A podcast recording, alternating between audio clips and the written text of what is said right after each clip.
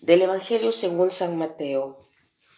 En aquel tiempo dijo Jesús a sus discípulos, Habéis oído que se dijo, amarás a tu prójimo y aborrecerás a tu enemigo.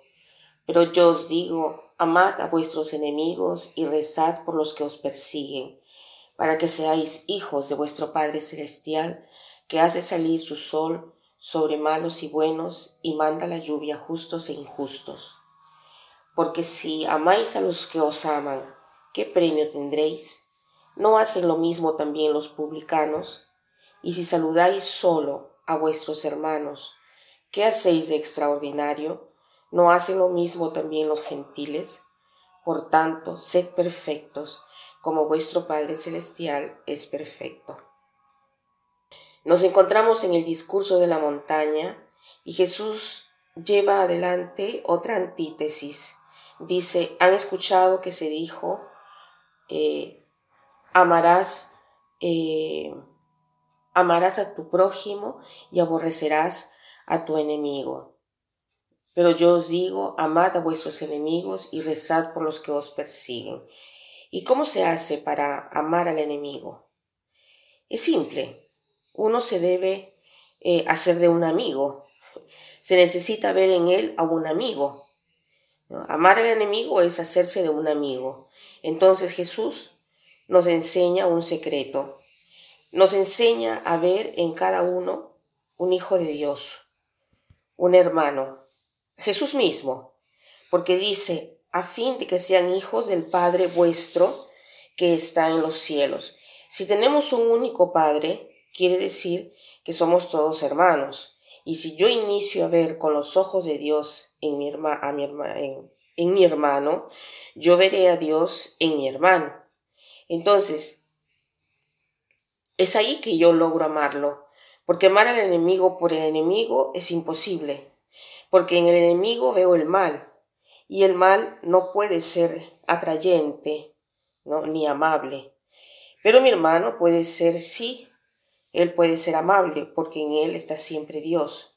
Por eso Jesús nos enseña a ver en cada persona a Él mismo. Entonces sí es posible amar. ¿Quién es el enemigo?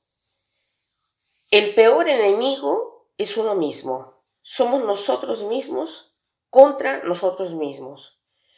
Me gusta mucho una frase que encontré una vez que se llama el pobre que está en nosotros es un escrito de Carl Jung que nos hace ver eh, cómo, el enemigo es uno mismo y seguramente debemos amarnos a nosotros mismos, dice así.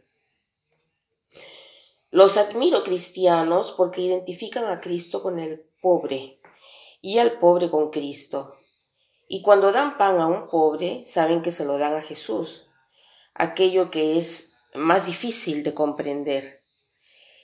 Es esa la, es, es la dificultad que tienen de reconocer a Jesús en el pobre que está en vosotros. Esa es la dificultad más grande de comprender, dice él. Cuando, cuando, cuando tienen hambre de sanación o de afecto, ¿por qué no lo reconocen? Cuando se descubren desnudos, cuando se descubren extranjeros a ustedes mismos, cuando se encuentran en la cárcel y enfermos, ¿por qué no saben ver esta presencia de Jesús en ustedes? aceptar a uno mismo parece una cosa simple, pero las cosas simples son las más difíciles. El arte de ser simple es la más elevada. Si yo debiera descubrir que el más pequeño y pobre de todos los mendigos, el enemigo mismo que está en nosotros, que soy yo mismo, tengo necesidad de mi limosna, de bondad, que yo mismo soy el enemigo de amar. Entonces, ¿qué cosa sucedería? Por lo general asistimos a estos casos eh, derramando la verdad cristiana. Entonces desaparecen amor y paciencia. Entonces insultamos al hermano que está en nosotros. Entonces negamos que jamás hemos conocido a aquel miserable que está en nosotros. Y si hubiera estado Dios mismo a presentarse a nosotros bajo esa forma despreciable, lo hubiéramos renegado mil veces antes del canto del gallo.